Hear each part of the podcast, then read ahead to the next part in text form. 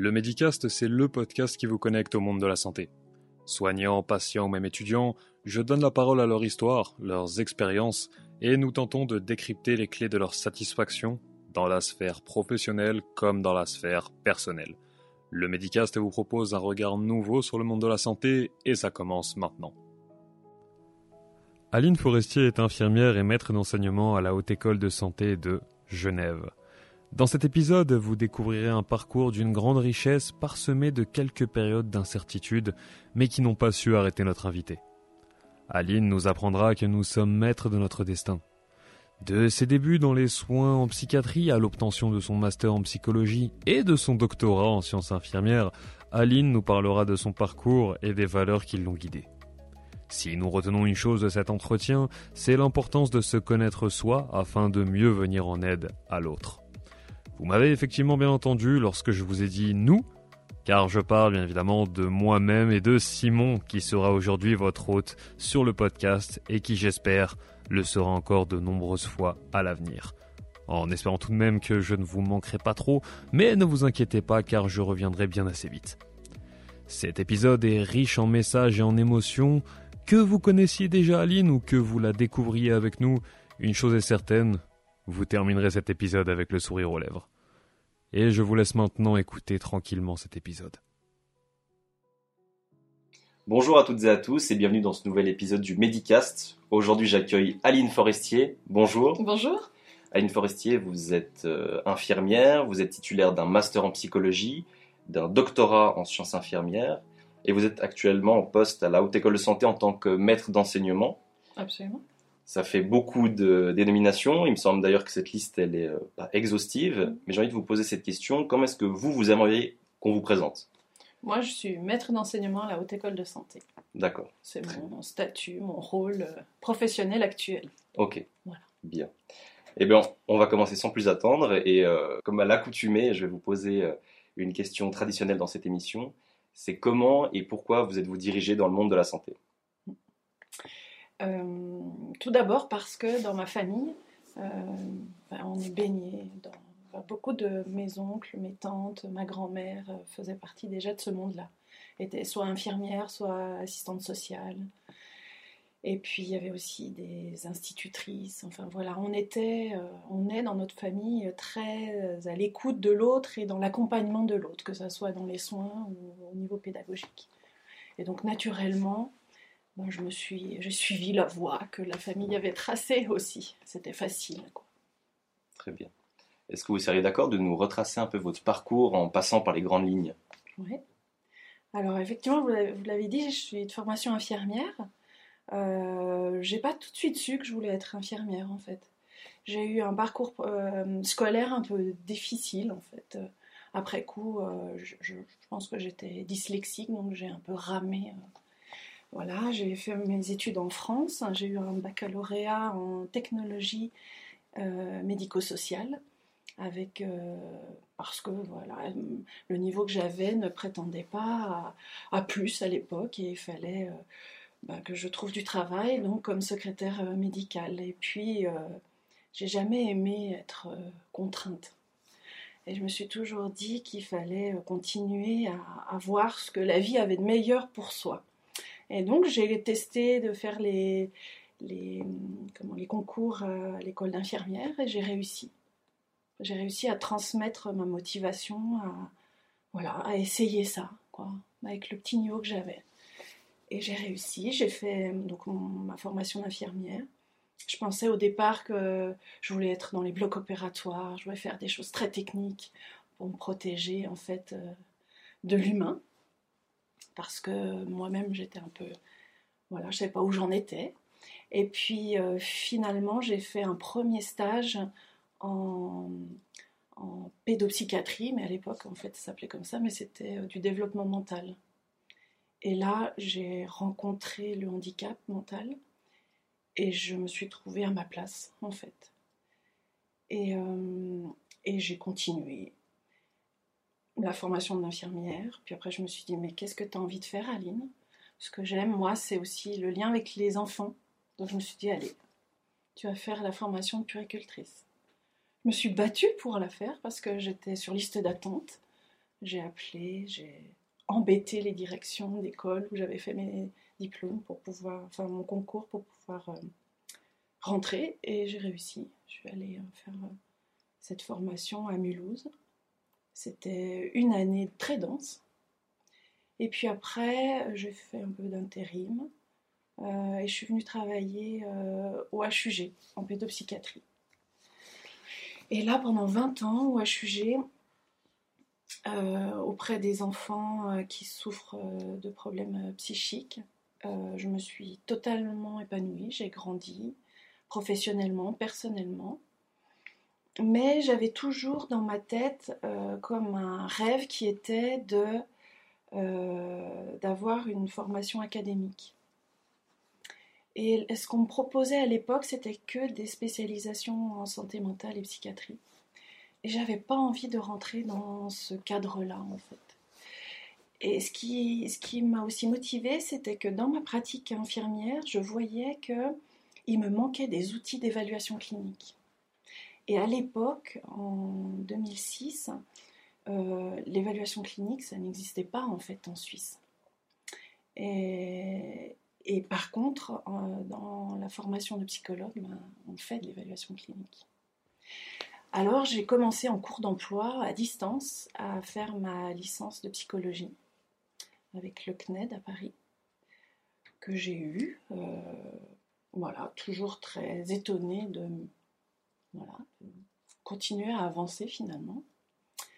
Euh, et puis je me suis dit, ok, alors là, j'avais saisi les, bases du fonctionnement psychique, cognitif, euh, social. Mais quand même, ma partie, moi, c'est les enfants et les adolescents. Et j'étais un peu frustrée parce qu'il manquait des éléments. Et donc c'est comme ça que je me suis engagée dans le master en, psychologie clinique à, Chambéry, dans prévention et prise en charge des enfants et des adolescents. Voilà, toujours en cours d'emploi, donc je travaillais euh, surtout la nuit à Belle Idée. Et euh, quatre fois dans l'année, euh, j'allais sur Chambéry faire des blocs de cours comme ça. C'était deux ans très chargés mais j'ai beaucoup appris aussi sur moi et, sur ma profession parce que ça venait nourrir en fait tout le temps, c'est venu nourrir ma discipline et puis ma pratique infirmière. voilà. Et puis la vie a fait que les opportunités m'ont permis de, changer d'unité et d'avoir un poste d'infirmière responsable à Malatavie donc une unité de, crise euh, pour adolescents euh, suicidaires ou jeunes adultes euh, suicidaires. Et puis là, toujours, moi je me pose beaucoup de questions en fait dans ma vie, dans ma vie personnelle et professionnelle.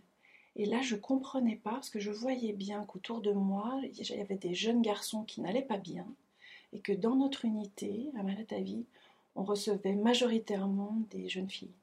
Je me disais, mais où est-ce que sont ces jeunes garçons? Et j'ai proposé de faire euh, un travail de recherche euh, là-dessus. Et euh, la, la HEDS m'a proposé de me soutenir dans cette démarche-là. Et c'est comme ça que je me suis inscrite en fait au doctorat en sciences infirmières. Voilà. Bien. Et que je me suis retrouvée à la haute école de santé. En tant que maître d'enseignement En tant que d'abord adjointe scientifique et puis après maître d'enseignement, où j'ai fait ma thèse pendant six ans euh, avec euh, l'Institut universitaire de recherche en soins infirmiers à Lausanne, avec l'Université de Lausanne. Et puis en parallèle, eh bien, j'ai, avec ma collègue Joëlle Grenier, qui était aussi elle-même maître d'enseignement, eh bien, on a constitué un pôle euh, santé mentale et psychiatrie un peu plus fort euh, au sein de la filière soins infirmiers de l'HEDS. Bien, alors j'entends que ça a été euh, un parcours extrêmement riche, mais du coup qui a été difficile par moments, mhm. si j'ai bien compris. Qu'est-ce qui vous a permis de, surmonter cette difficulté, de, rester motivé avec, pendant toutes ces années finalement? Mhm. La curiosité. Je crois que c'est vraiment ça qui me porte en fait. Et, puis l'envie, euh, de sortir de ma zone de confort. J'ai qu'une crainte, c'est de finir euh, comme une vieille infirmière routinière. Ça, ça a toujours été ma crainte quand j'ai commencé à travailler. Je voyais certaines collègues qui terminaient leur, euh, leur carrière et, et alors vraiment, c'était des modèles contre-identificatoires. Et donc j'ai toujours, et encore maintenant, je suis toujours à la recherche de quelque chose de différent, de quelque chose de nouveau, d'une création. Et du coup, euh, là où vous êtes aujourd'hui, euh, la formation, la pédagogie, si je puis mhm, dire, mhm. ça nourrit euh, finalement ce, ce, besoin comme ça de créer. De... Vraiment, mon activité à la Haute École de Santé, elle mêle, elle mêle tout ce que j'ai traversé pendant ces années à la fois l'approche clinique, parce que je garde encore des liens avec les collègues euh, de la clinique, mais aussi dans l'accompagnement des, étudiants, dans la transmission que je fais de mes connaissances, mais aussi de comment aller chercher des connaissances, parce que c'est surtout ça que moi j'ai appris en fait pendant toutes ces années. C'est pas tant les connaissances que j'ai, bien sûr j'ai des connaissances, mais je suis incapable de tout réciter par cœur, enfin vraiment. Par contre, ce que j'ai appris, c'est une méthode en fait. Une méthode pour aller chercher, pour aller essayer de répondre aux questions que je me pose. Dans la pédagogie, il y a toute cette part de créativité qui est possible. Comme dans le soin à l'autre en fait. Et donc je me retrouve aussi là-dedans, dans cette, euh, dans cette créativité, dans la rencontre avec l'étudiant qui grandit, qui, euh, qui acquiert des compétences et, euh, et, qui se pose plein de questions comme je m'en pose encore moi aussi. Alors, si vous le voulez bien, j'aimerais revenir sur une étape précise de votre parcours. C'est celle de la vie de doctorante en soins infirmiers. C'est vrai qu'on entend de plus en plus parler de, de cette formation-là. Et c'est parfois peut-être un peu abstrait. Euh, donc, est-ce que vous pourriez un peu nous, parler, nous résumer euh, l'activité d'une doctorante en soins infirmiers? Comment ça se passe? Alors, le doctorat en sciences infirmières, il est, euh, ouvert en Suisse depuis 2008, en tout cas en Romandie. La première, la première doctorante, c'est Marie-Josée Roulin, qui a eu ce diplôme. Et petit à petit, en fait, le programme doctoral s'est construit depuis 2008. Moi, quand j'ai commencé en 2013 ma, formation, le programme doctoral, ben, il était en construction. Donc il n'était pas organisé comme il l'est actuellement, en fait. Euh, ayant moi un master en psychologie, euh, je n'ai pas pu rentrer directement. Euh, enfin, je, suis rentrée dans le doctorat, mais j'ai dû faire auparavant un préalable, ce qu'il disait, qui de 90 crédits ECTS, parce que mon, master datait de 2006 et euh, bon, il, était datait un petit peu. Et puis surtout, il y avait la volonté d'acquérir des compétences, euh, enfin de me faire acquérir des compétences en lien avec tout ce qui est disciplinaire et des théories de soins infirmiers. Chose que j'avais absolument pas eue, moi, dans ma formation infirmière de l'époque, où on était centré sur euh, Virginia Anderson. Et donc, toute cette panoplie de regards sur la pratique infirmière et euh, l'utilisation de ça. Donc euh, pendant euh, une année, j'ai constitué donc un préalable doctorat avant d'intégrer vraiment le cursus doctoral. Ce qui fait que ça a prolongé d'autant plus mon expérience doctorale pendant six ans, euh, où après, donc la grosse partie quand même de ce travail doctoral, c'est le travail de thèse. C'est le lien avec les terrains, c'est la récolte des données, c'est toute la méthodologie, toute l'analyse des données, et puis euh, aussi le lien avec le réseau scientifique par le biais de, euh, conférences, de congrès, euh, d'échanges avec des collègues aussi en doctorat, sur le réseau européen aussi des, de PhD. Donc c'était surtout organisé autour de ça. Et puis mon doctorat, c'était aussi être enseignante à la haute école de santé. Et euh, en plus d'être euh, femme, d'un homme merveilleux et maman d'une petite fille à l'époque. Euh, voilà, donc c'était ça mon programme doctoral. donc jongler avec tout ça. Donc en fait, il y a vraiment... Alors j'entends qu'il y a toute une partie personnelle, mais disons ce qui est peut-être commun à tous les, les, doctorants et mm. doctorantes qui sont dans ce domaine, c'est euh, donc un pôle qui est vraiment axé recherche pour avancer sur une question en particulier. Mm-hmm. En l'occurrence, vous, c'était la question donc des, du suicide chez les jeunes garçons. C'était la prévention de la santé mentale chez les jeunes garçons. Et puis un pôle euh, qui est dans l'enseignement du coup. Et là, c'était votre activité en tant que oui, en tant auprès des étudiants. voilà, en tant que euh, adjointe scientifique à l'époque. D'accord. Et, ce qui était aussi très intéressant, c'est l'acquisition de compétences méthodologiques aussi mmh. pendant ce doctorat. C'est des, des, cours qu'on a eus sur euh, la rédaction, par exemple, euh, d'articles scientifiques, euh, des analyses particulières en statistiques, euh, autant quantitatifs que qualitatifs, et puis d'entendre les collègues présenter aussi leur, leur, sujet de recherche, tout ça, ces échanges-là entre pairs, c'était quelque chose de très enrichissant en fait.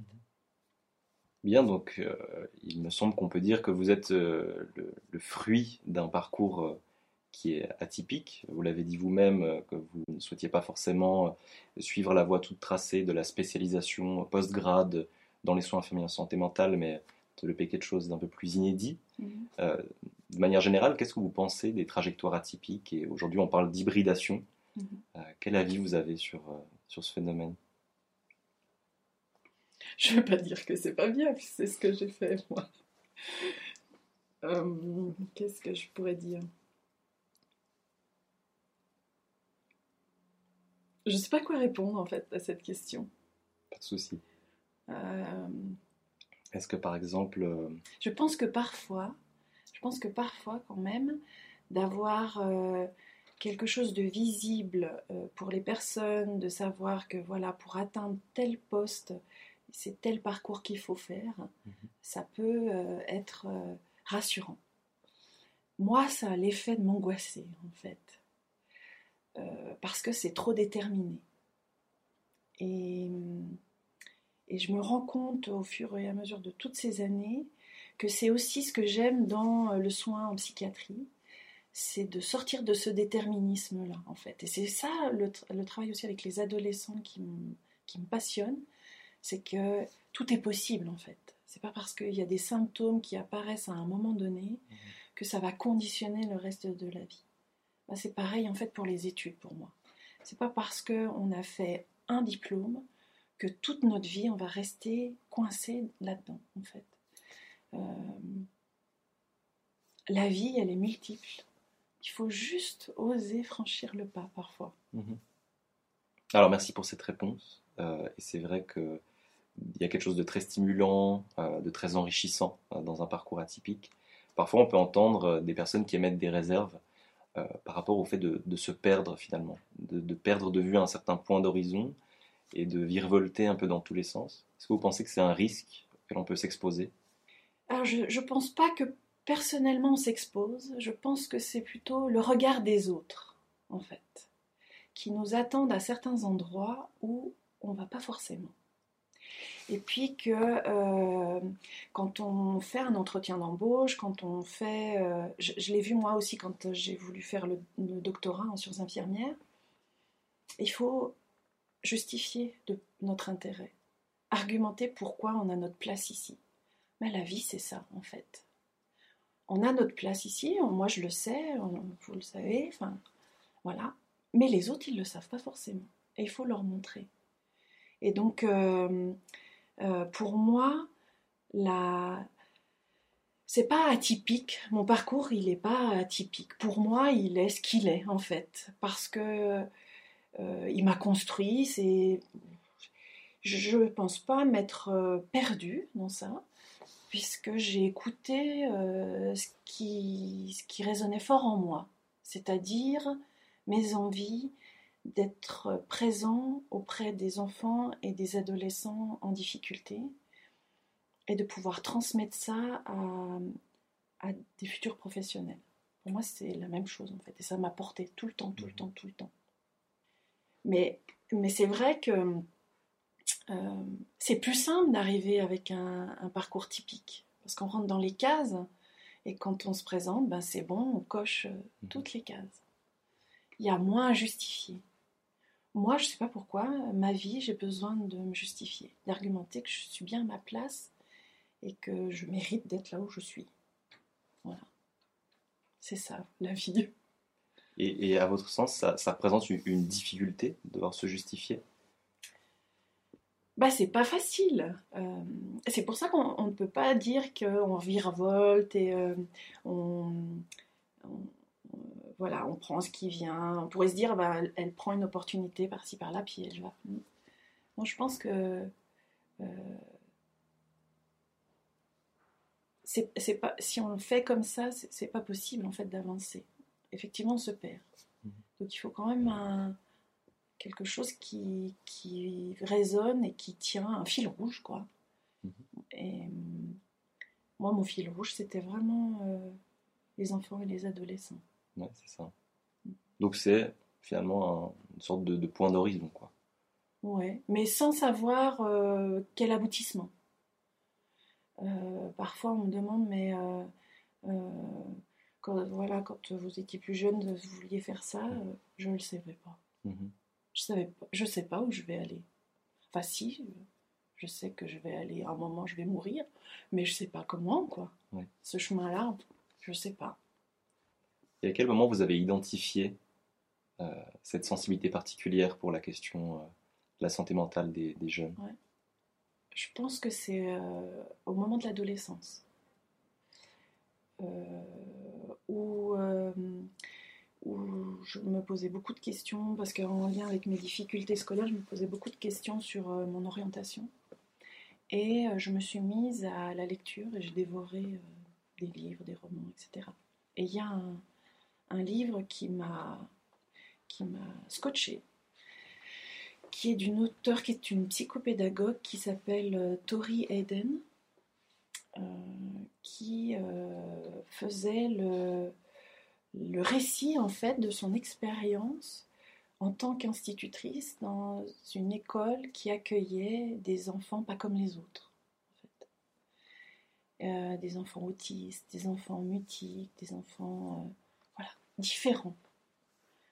Et, euh, et, et à la lecture de ce livre, tout ce qu'elle elle mettait en place pour les accompagner, pour être plus confort, pour qu'ils soient plus confortables dans leur vie, qu'ils découvrent qui ils étaient, quelles compétences ils avaient, quelles ressources, etc. Je trouvais fabuleux en fait. Et je me suis dit, bah, voilà, moi j'ai envie de faire ça en fait. J'ai envie de- d'aller chercher le, le meilleur chez l'autre en fait. J'ai envie de ouais, de pas les laisser. euh, parce que dans ce livre, vraiment, c'est, euh, il les nomme les enfants perturbés et puis sont stigmatisés. Et elle, son travail, c'est de, de les accueillir dans une classe spécialisée pour après leur permettre d'aller dans une classe euh, dite normale. Mhm. Et je trouvais fabuleux. Et vraiment, ça, ça m'a beaucoup euh, accompagnée, en fait. euh, euh, ouais, ce regard-là ce soin déjà en fait, ce soin à l'autre dans la rencontre et l'accompagnement. euh, l'accompagnement. Donc ça, une question en particulier, une préoccupation en particulier qui a conditionné finalement euh, tout, un, tout un vécu euh, professionnel et personnel. Euh, vous me corrigez si je me trompe, j'ai l'impression que votre expertise ou votre trajet, il s'articule autour de trois pôles qui sont le pôle Aline Forestier clinicienne, Aline Forestier formatrice et puis chercheuse. Mhm.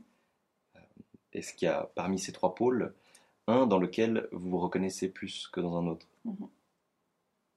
Euh, moi, je pense que je serais euh, tout le temps une clinicienne. en fait. Euh, alors, bien sûr, dans mon approche de la pédagogie, voilà, il y a la pédagogie, mais je l'appréhende de la même manière que je, me mettais à côté des patients qui étaient en difficulté. Mhm. Vraiment, euh, c'est vraiment mon, oui, mon- c'est vraiment le regard que je porte en fait sur mon activité euh, professionnelle. Comme euh, Tori Hayden, quoi, Mhm. dans la psychopédagogie. Donc finalement, c'est c'est ces ponts qui se créent entre ces disciplines qu'on pourrait penser comme ça intuitivement assez distinctes finalement, la formation de futurs professionnels et la prise en soin de personnes qui ont des, des troubles. Mhm. Vous finalement, vous, vous liez ça, vous y trouvez des, des, des dénominateurs communs Ouais. et c'est ce qui nourrit en fait Ouais. aussi bien un côté que de l'autre euh, Ouais. de ces pratiques. Mais c'est pour ça aussi que le doctorat et l'ouverture sur le, le pôle de la recherche, euh, euh, pour moi, il, il a satisfait une grande partie parce qu'il il- il m'a permis de, ben, de me donner les moyens d'aller chercher des réponses auxquelles j'arrivais pas à aller acc- accéder en fait. Et euh, à me donner oui, des méthodes euh, d'analyse, et- etc. Mais ce monde de la recherche, c'est un monde qui est particulier qui est très euh, soumis aux dictats financiers et de demande de fonds. Mm. Et c'est vrai que moi, c'est une partie qui m'intéresse un peu moins. Mm. Parce que mon intérêt, c'est de faire avancer la pratique infirmière. Et donc, c'est la recherche appliquée. C'est le lien avec euh, mes collègues sur les terrains. C'est le lien avec euh, ces enfants, ces adolescents euh, qui sont en difficulté. Tout le côté administratif, financier à côté. J'avoue que ça, ça me passionne absolument pas. Quoi. Et donc, je, je m'épanouis pleinement dans mon poste de maître d'enseignement. Et,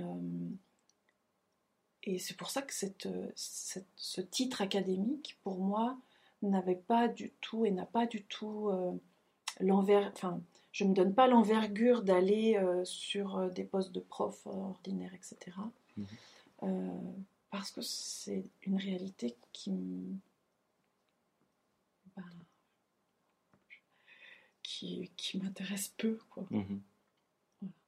C'est pas mon- moi mon intérêt c'est vraiment la clinique et l'accompagnement l'amélioration des pratiques mais sur le terrain parce que pour la recherche euh, euh, ce, qui, est difficile c'est que quand euh, dans une institution c'est quand on on vous finance pour un, un- diplôme et que on attend de vous peut-être après de pouvoir occuper des postes de prof, Mhm. etc.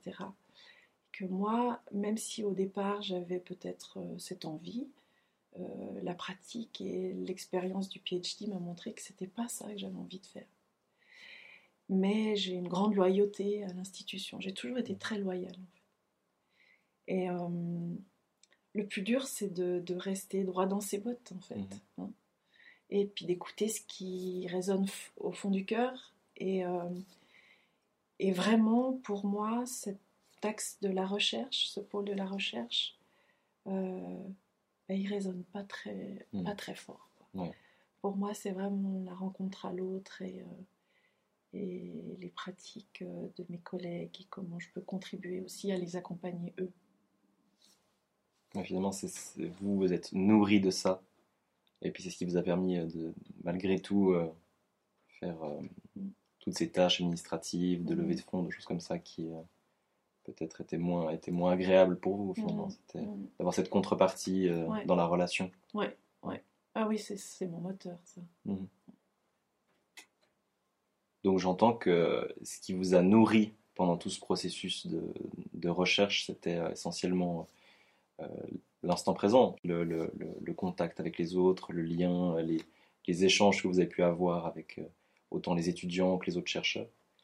Euh, et malgré ça, euh, il y a quand même des, euh, des papiers qui ont émergé de, de, de ces recherches, de ces Mhm. interactions, Mhm. euh, qui sont une finalité. Est-ce que, est-ce que, est-ce que vous pouvez dire que vous en êtes, vous en êtes fier de ça?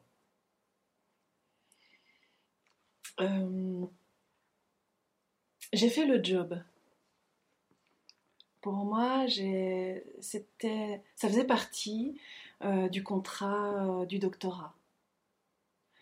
Et euh, ça fait partie du contrat de la recherche, de récolter des fonds, de, de mener une recherche et de diffuser les résultats. J'en tire aucune fierté de ces publications. La fierté que j'ai, moi, C'est c'est par exemple dans ma thèse, lorsque j'ai rencontré les adolescents garçons et qui m'ont confié les perceptions qu'ils avaient de notre travail de soignants, de les écouter, de pouvoir amener des, des solutions qui puissent être utilisées par, euh, par les professionnels, mais euh, mon intérêt n'est pas la collection des titres et des articles sur un CV académique. Je le fais parce que euh, c'est ce que la société des savants demande pour qu'il y ait une reconnaissance scientifique d'un mmh. parcours, d'une expertise, etc. Je fais ça mais c'est pas mon moteur. Mais euh, peut-être que ça, ça vient aussi de, de l'âge que j'ai. Je suis une vieille. On parle de sagesse ici plutôt que de non, vieillesse. moi, mais la vieillesse, c'est bien la vieillesse, c'est les cheveux blancs, c'est voilà, c'est l'expérience. Non, je pense que un, se poser la question d'un doctorat quand euh, on, a eu un cursus euh, typique, infirmier, euh, master en sciences infirmières, euh, bah, naturellement on va sur le doctorat, mais on a moins de 30 ans. Voilà, moi j'ai une pratique euh, professionnelle de clinicienne avant. En fait. Et ma réflexion de recherche, elle se base sur cette pratique de clinicienne. Je n'aurais pas pu faire ce doctorat avant, en fait parce que j'avais pas cette idée euh, du titre à obtenir, etc. C'est un besoin qui est apparu devant moi et l'outil qui me permettait de répondre à mes questions, c'était le doctorat. Voilà. C'est ça, aussi simple que ça en fait. Et aujourd'hui, à 48 ans, je, pense que je, pense là, mais je pense pas. À, à moins de 30 ans, je pense que si on n'a pas ce parcours-là, on a, Là, je m'embrouille, mais on n'a pas cette même réflexion, mhm. Une question qui, qui me vient, euh, c'est que donc vous êtes euh, docteur, on mhm. peut dire. Vous êtes titulaire d'un doctorat. Est-ce qu'avoir un titre aussi prestigieux, euh, parce que le regard social qui est porté sur ce titre, c'est beaucoup de reconnaissance, est-ce que ça a changé vos rapports avec les autres professionnels du terrain?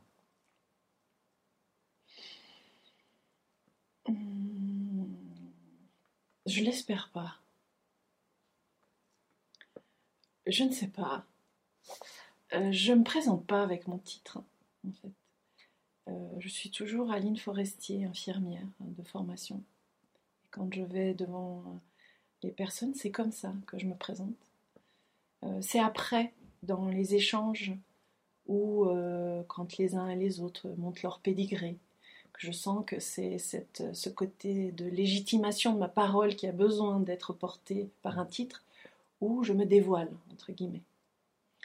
Mais pour moi, euh, l'important, c'est l'authenticité de la rencontre. Donc, euh, je ne me, je m'habille pas de, tous ces titres que j'ai. Je suis euh, comme je suis. Et dans la collaboration avec mes collègues, je me fais valoir de rien de particulier. Juste d'être là. Maintenant, on va aborder, euh, si vous êtes d'accord, le pôle euh, un peu plus euh, d'enseignement. D'ailleurs, j'en profite pour donc souligner, vous nous l'avez fait part plus tôt, que vous aviez fait des formations dans le domaine du management et que vous aviez été pendant un temps infirmière cadre. Mm-hmm dans le domaine hospitalier. Mhm. Euh, une question que je me pose, c'est que euh, bien que les, soignants puissent recevoir des formations similaires, qui sont assez standardisées, euh, les approches dans le vécu auprès du patient, elles, varient beaucoup. selon vous, comment le, vécu de chacun, quelle plus-value le vécu de chacun peut apporter à une prise en soin? C'est une chouette question. Et je pense qu'elle est centrale en fait. Pour qu'il y ait une plus-value de, de chaque individu dans la prise en soin d'un autre individu, il faut qu'il y ait une conscience en fait de, bah, de ses failles et de ses forces. Et encore plus en psychiatrie et en santé mentale. parce qu'on rencontre la singularité, quoi. Et donc, pour moi, ça ne peut pas se faire sans un questionnement personnel, qui soit accompagné ou pas par euh, des psychanalyses, des thérapies ou sais pas une, approche plus euh, méditative, spirituelle. Mais en tout cas, rencontrer l'autre, c'est avant tout se rencontrer soi. Et soigner l'autre, euh, ben, c'est se soigner soi aussi. Et euh, je pense que c'est une erreur de penser qu'on rentre dans, la profession de soignant uniquement pour prendre soin des autres. On vient réparer, soigner quelque chose de soi aussi, dans cette relation à l'autre. Et si on le sait, eh bien nos soins, ils sont authentiques, ils sont riches, ils sont euh, oui, authentiques. Je ne sais pas si j'ai bien répondu à la question en fait. Oui, il me semble, c'est bien. Mais du coup, il me vient une, autre question. Euh, donc, dans ce que j'entends, c'est, euh, et c'est quelque chose qu'on, qu'on entend souvent dans le domaine du soin en général et particulièrement dans le soin en santé mentale, c'est que finalement, soi est l'outil thérapeutique pour venir en aide aux patients, à autrui. Euh, et là, je questionne l'enseignante, euh, la formatrice. Euh, comment est-ce qu'on apprend aux étudiantes et aux étudiants à, faire ça? Ouais. Bah, je crois encore aujourd'hui, on a peu d'espace pour apprendre ça. Et il va y avoir un changement euh, du plan d'études cadre de la formation infirmière euh, euh, en Suisse romande, là, prochainement. Et avec le groupe de notre pôle d'expertise en santé mentale et psychiatrie, on, a souhaité s'axer vraiment là-dessus, sur les compétences introspectives. Parce que ça, c'est vraiment une faiblesse finalement du cursus en soins infirmiers. Eh bien, c'est facile euh, de, savoir euh, faire un pansement, c'est facile de connaître des protocoles, euh, de connaître des surveillances types, etc. Mais la pratique, c'est pas ça en fait. C'est l'adaptation à la complexité. Et cette adaptation à la complexité, elle est possible, à mon sens, uniquement parce que nous, on a perçu notre complexité interne en fait, et qu'on peut mieux accompagner la complexité de l'autre. Et donc, comment faire ça euh, pour accompagner les, étudiants à, prendre conscience de ça? Bah, Ce n'est pas un module en santé mentale en deuxième année qui le permet en fait. Ça doit se construire dès la première année. Euh, une invitation à euh, se rencontrer soi. Mais tout le monde n'est pas prêt en fait à ça. Et ben voilà, c'est être aussi à, l'écoute de, des, temps de chacun. Et donc dans une formation généraliste, c'est une des difficultés, parce que certains vont, vont avoir un regard introspectif déjà présent, hein, depuis qu'ils sont très matures. Ça, nécessite une maturité quand même. Hein. Euh, et donc, c'est de, montrer que c'est aussi une compétence. Ça fait partie d'une compétence disciplinaire. Pour l'instant, elle n'est pas nommée comme telle. Mhm. Et mon souhait, ce serait ça, en fait. Parce qu'une fois qu'on a perçu qui on est dans cette réalité, et comment on fonctionne, nous, dans cette réalité, et que euh, le regard que je porte sur cette réalité, elle conditionne aussi le regard que les autres portent sur moi, eh bien, euh, on a compris tout et mmh. on peut s'adapter en chirurgie, en médecine, en psychiatrie, en fait. Et on peut accompagner l'autre. Le savoir-être avec. Exactement. Mmh. être avec l'autre et avec, avec soi. Et sortir d'un d'un terme que je pense assez creux, qu'on utilise tout le temps, être en empathie. Mhm. Je pense que l'empathie, comme il est utilisé comme une méthode, Votre cher Guillaume reprend la parole car vous arrivez au bout de la première partie de cet entretien en compagnie de notre chère Aline Forestier. Et avant toute chose, je tiens à féliciter Simon d'avoir mené cet entretien d'une main de maître. Deux solutions s'offrent à vous désormais, soit aller regarder d'ores et déjà la suite sur notre chaîne YouTube où le podcast est disponible dans son intégralité et avec la vidéo, ou attendre la partie 2 de ce podcast qui sortira dès la semaine prochaine. J'espère que vous avez apprécié cette première partie et que la deuxième saura tout autant vous captiver. N'oubliez pas de nous laisser votre avis et de féliciter Simon avec une petite note 5 étoiles. Je vous laisse maintenant en compagnie de l'outro. Nous voilà arrivés à la fin de cet épisode et je tiens à vous remercier pour le précieux temps que vous nous avez accordé. Si tout ça vous a plu, je vous invite à vous abonner pour ne pas louper les prochaines sorties. Et si vous souhaitez me soutenir, vous pouvez également me laisser un avis sur la plateforme d'écoute de votre choix. Spotify, Apple Podcasts, Deezer ou autre. Sachez que je suis à 100% preneur de vos retours.